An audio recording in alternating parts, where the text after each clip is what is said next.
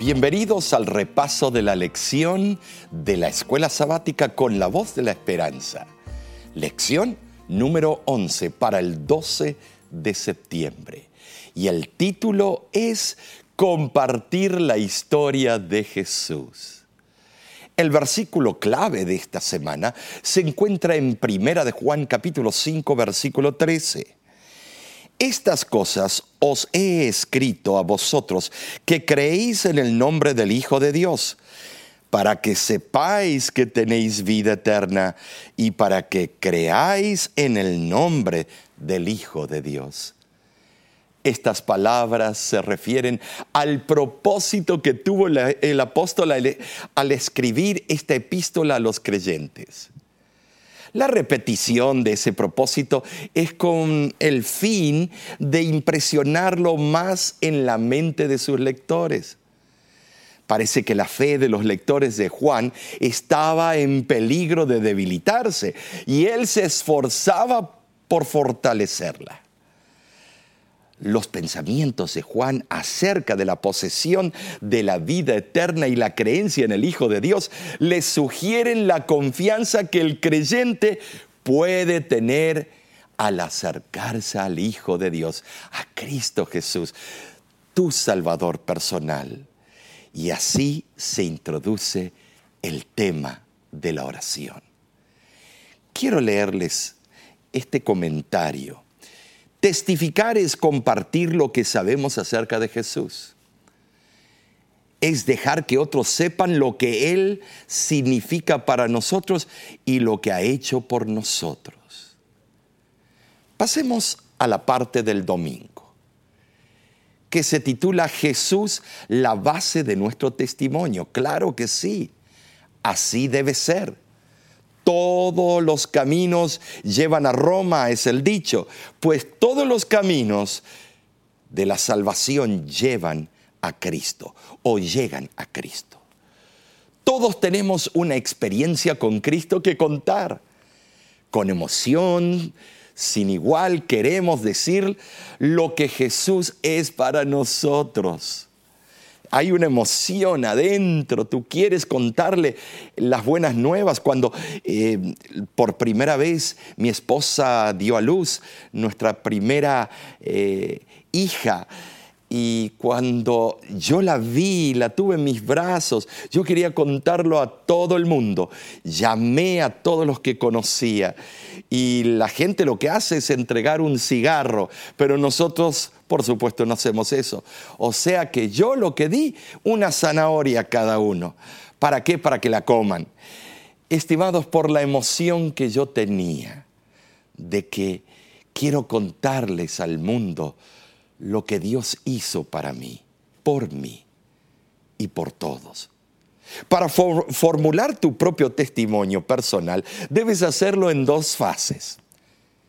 En primer lugar, antes de haber conocido a Cristo, y esto lo encontramos en Efesios 2, 1 al 3. Y vamos a ir, Efesios 2, 1 al 3. Y se lee lo siguiente. Y Él os dio vida a vosotros cuando estabais muertos en vuestros delitos y pecados, en los cuales anduvisteis en otro tiempo, siguiendo la corriente de este mundo, conforme al príncipe de la potestad del aire, el espíritu que ahora opera en los hijos de la desobediencia. El testimonio debe incluir algo del pasado el ser humano sufre algo más que de una inadaptación social o de molestos complejos. Se halla en una condición de muerte espiritual. El estado de depravación humana es muy parecido al de la muerte física. En la muerte falta el principio de la vida, esencial para el crecimiento espiritual. El apóstol se refiere a los seres humanos que son siempre desobedientes e inclinados a hacer el mal, por lo que están sujetos a condenación. Se hallan en estado de rebelión y oposición a Dios y a su voluntad. pero también está la parte de nuestro testimonio después de haber conocido al Maestro Jesús. Esto lo encontramos en el mismo libro de Efesios, en el mismo capítulo, versículos del 4 al 10. Pero Dios, que es rico en misericordia por su gran amor, con que nos amó, aun estando nosotros muertos en pecados, nos dio vida juntamente con Cristo. Por gracia sois salvos. Y juntamente con Él nos resucitó y asimismo nos hizo sentar en lugares celestiales con Cristo para mostrar en los siglos venideros las abundantes riquezas de su gracia en su bondad para con nosotros en Cristo Jesús. El versículo 8 dice, porque por gracia sois salvos por medio de la fe, y esto no de vosotros, pues es don de Dios. Y así sigue hablando el apóstol. Su gran obra en favor de la humanidad no fue meramente un acto de benevolencia o de caritativa condescendencia, sino un acto de ternura y amor. Así como Cristo fue vivificado de entre los muertos, el ser humano es también vivificado de su estado de muerte espiritual. Amén por eso. Tú eres de Él. Él te quiere vivificar, te quiere dar esa alegría que has perdido o que quieres recuperar. El propósito divino es elevar al hombre a una nueva esfera, a una nueva relación en la cual sea gobernado por nuevos principios. La salvación se alcanza no por medio de instrucción o normas morales, sino cuando el creyente por la fe recibe la vigorizante vida que fluye de Cristo Jesús antes de conocer a Cristo, estábamos muertos en delitos y pecados, siguiendo la corriente de este mundo, haciendo la voluntad de la carne. Pero ahora somos nuevas criaturas de Cristo. Digo y vuelvo a repetir, amén. Si vamos a la parte del lunes, cuyo título es El poder transformador del testimonio personal, podemos ver que hay un principio eterno que es un principio inmutable de todo el universo. Elena de White declara bien este principio con estas palabras. El ejercicio de la fuerza es contrario a los principios del gobierno de Dios. Él desea solo el servicio de amor y el amor no puede ser exigido, no puede ser ganado por la fuerza o la autoridad. El amor se despierta únicamente por el amor. Vemos esto también en Primera de Juan capítulo 1 del 1 al 3 lo que era desde el principio, lo que hemos oído, lo que hemos visto con nuestros ojos, lo que hemos contemplado y palparon nuestras manos tocando al verbo de vida, porque la vida fue manifestada y la hemos visto y testificamos y os anunciamos la vida eterna, la cual estaba con el Padre y se nos manifestó lo que hemos visto y oído.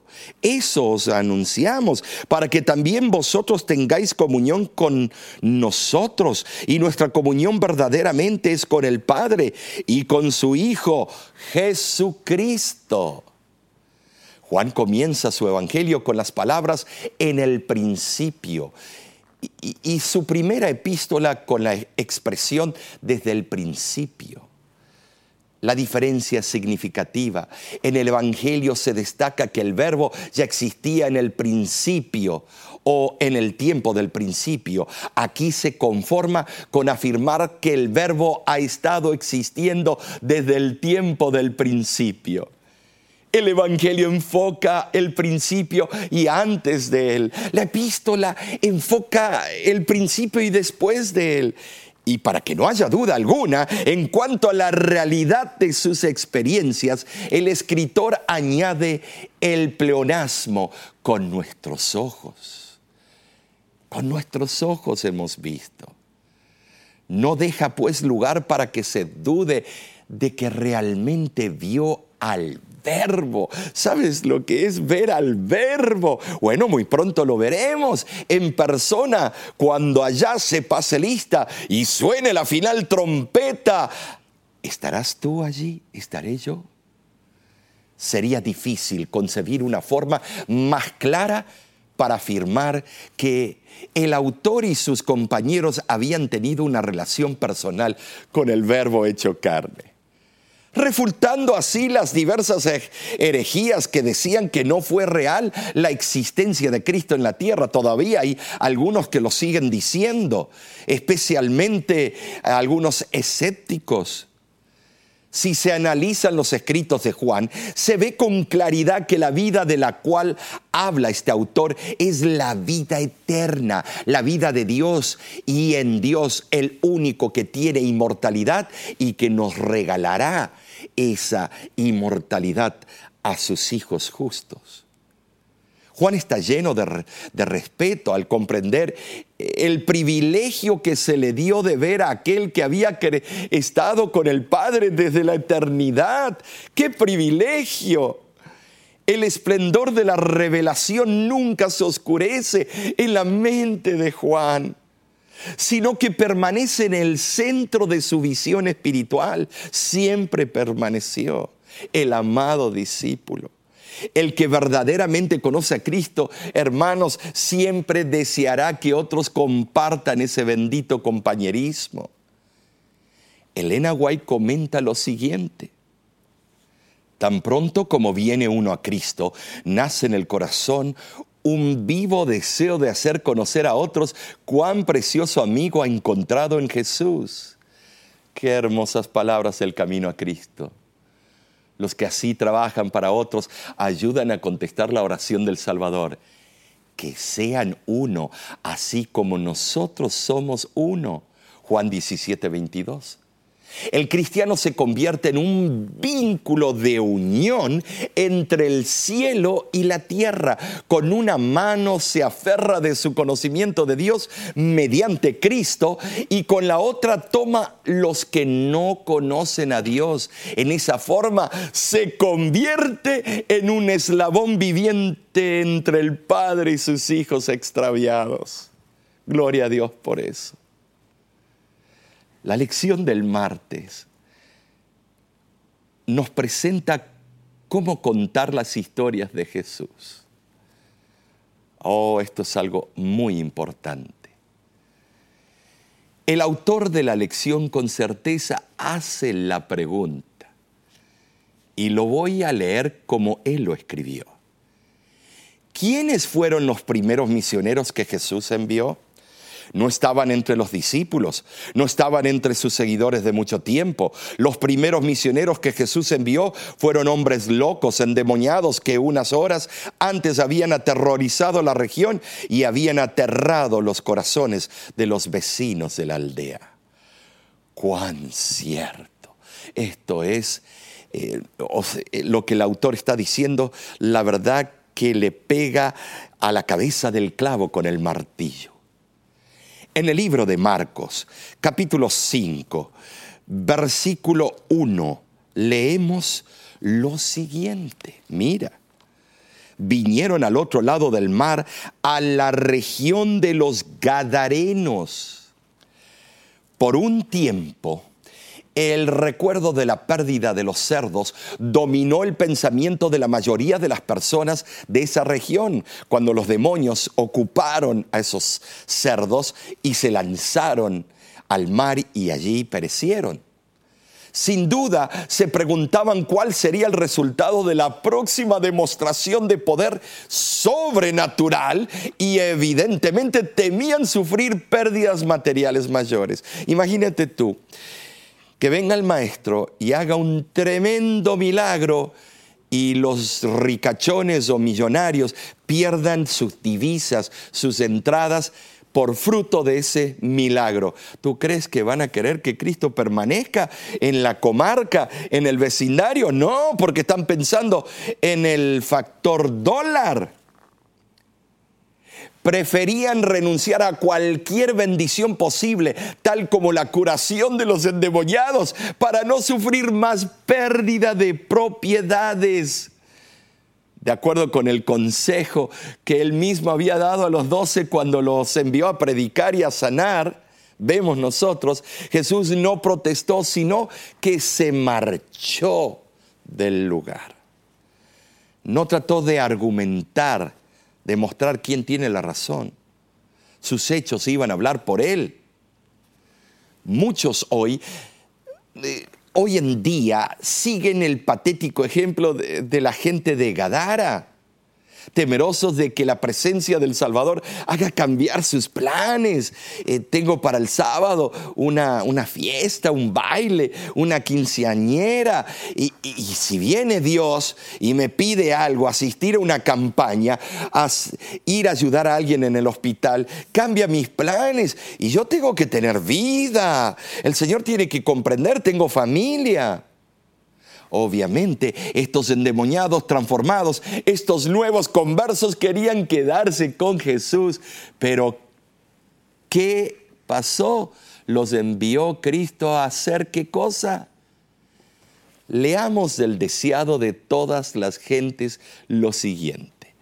Esos hombres habían tenido el privilegio de oír las enseñanzas de Cristo por unos pocos momentos. Sus oídos no habían recibido un solo sermón de sus labios. No podían instruir a la gente como eran capaces de hacerlo los discípulos que habían estado diariamente con Jesús pero llevaban en su persona la evidencia de que Jesús era el Mesías. Podían contar lo que sabían, lo que ellos mismos habían visto, oído y sentido del poder de Cristo. Esto es lo que puede hacer cada uno cuyo corazón ha sido conmovido por la gracia de Dios. Lo leo lentamente para que tomemos a pecho el pensamiento mis hermanos, hay que contar la historia de Jesús. El miércoles, de verdad, expande en esto. Testificar con seguridad. Y esto lo podemos ver en Primera de Juan capítulo 5, versículo 11 y 12. Y este es el testimonio que Dios nos ha dado vida eterna y esta vida está en su Hijo. El que tiene al Hijo tiene la vida. El que no tiene al Hijo de Dios no tiene la vida. Ahora, ¿Qué garantía de vida eterna nos dan las escrituras que nos permite testificar de nuestra salvación en Cristo con certeza? El testimonio consiste en la dádiva divina de la vida eterna mediante la persona del Hijo de Dios, Jesucristo en nosotros. Esa dádiva es el más eficaz de todos los testigos de la verdad de Dios. Tener al Hijo significa creer de tal manera en Él que llega a ser para nosotros todo lo que su nombre implica. Salvador, Señor, ungido, nuestro Rey. Significa tener a Cristo morando en el corazón como huésped que recibe la honra suprema. Los que cultivan la amistad de Jesús llegan a compartir su carácter. En esta forma, tener al Hijo garantiza tener la vida perdurable. Nótese que en la declaración en tono negativo, Juan hace más amplio el título de Cristo, pues lo describe, describe no solo como hijo, sino como hijo de Dios. De ese modo pone énfasis en el verdadero origen de la vida que confiere el Hijo. Esa vida proviene de Dios el texto griego sugiere que el conocimiento al cual aquí se hace referencia es intuitivo y absoluto e implica una convicción plena. Ahora, Hebreos capítulo 10, versículo 19, nos da una nueva dimensión sobre este tema. Así que hermanos, teniendo libertad para entrar en el lugar santísimo por la sangre de Jesucristo, ¿te das cuenta?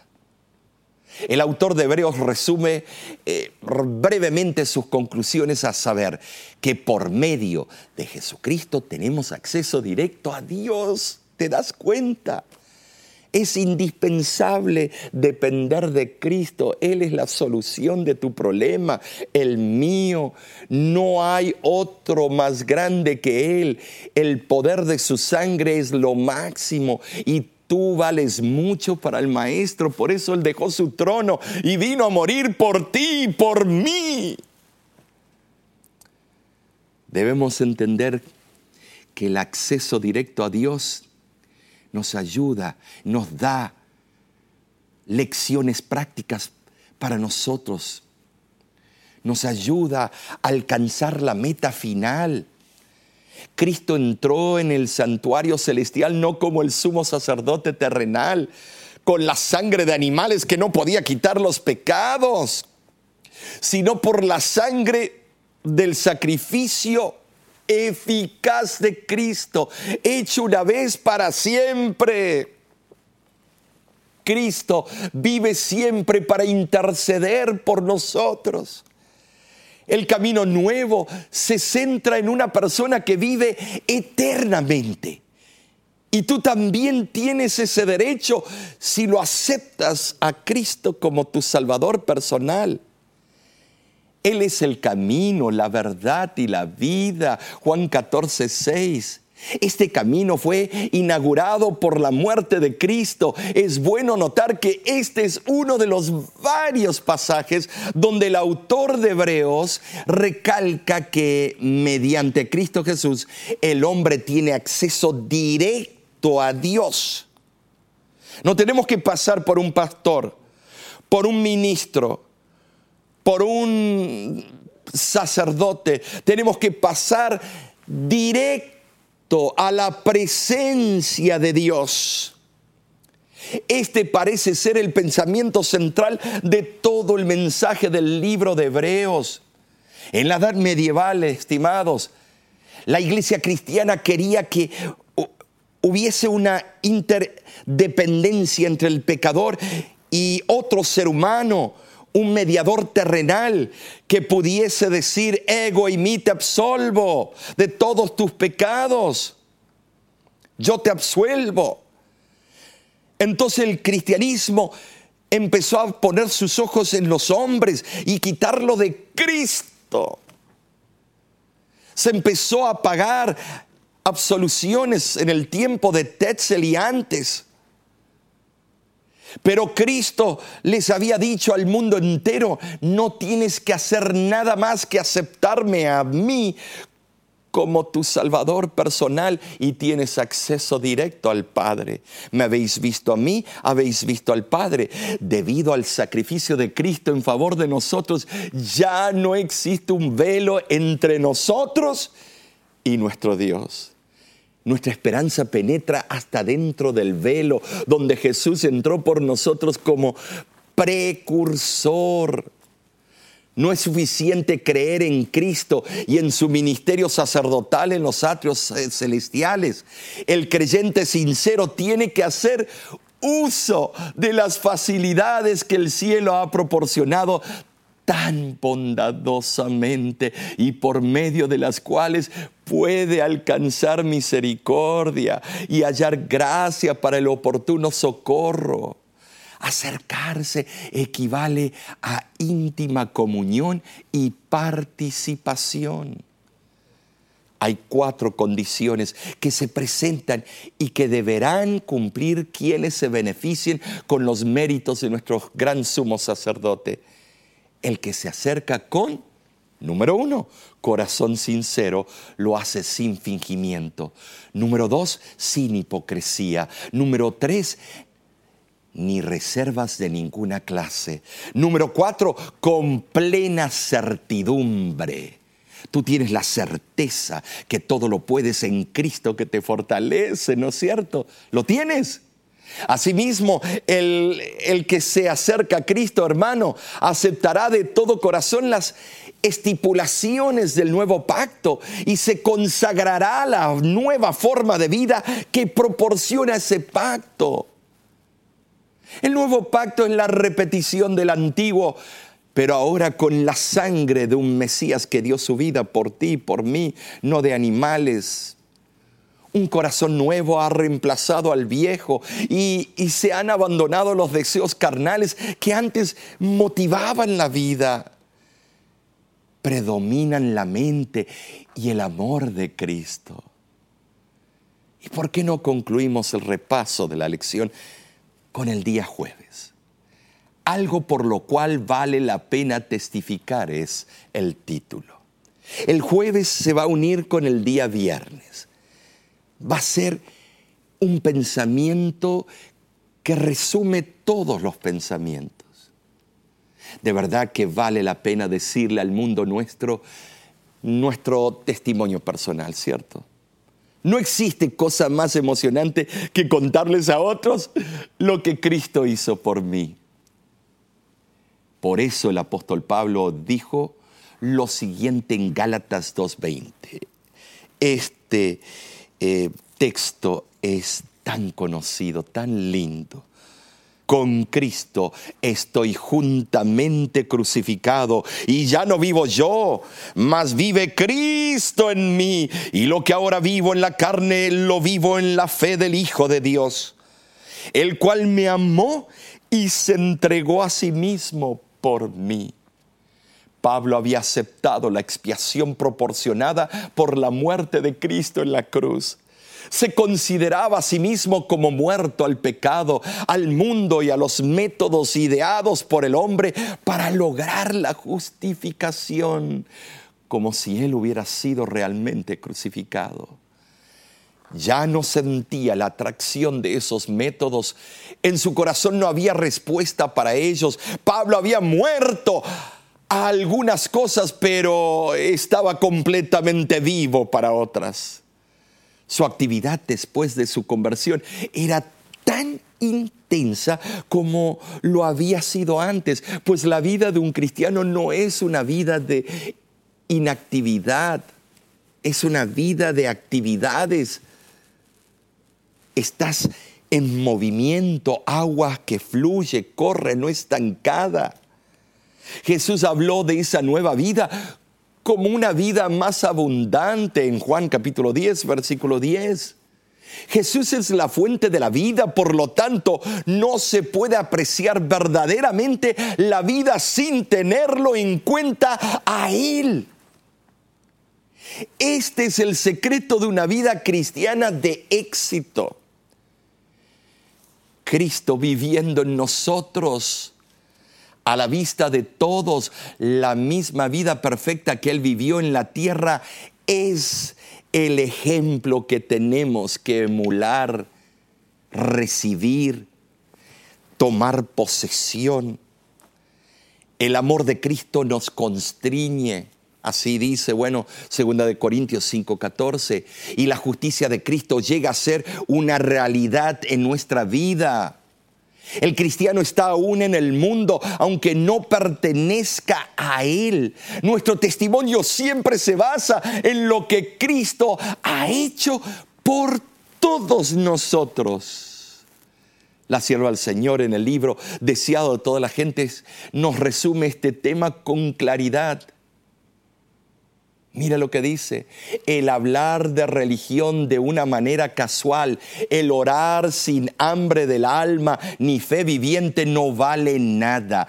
Una fe nominal en Cristo que lo acepta meramente como Salvador del mundo jamás puede traer sanidad al alma. La fe que es para salvación no es un mero asentimiento intelectual a la verdad.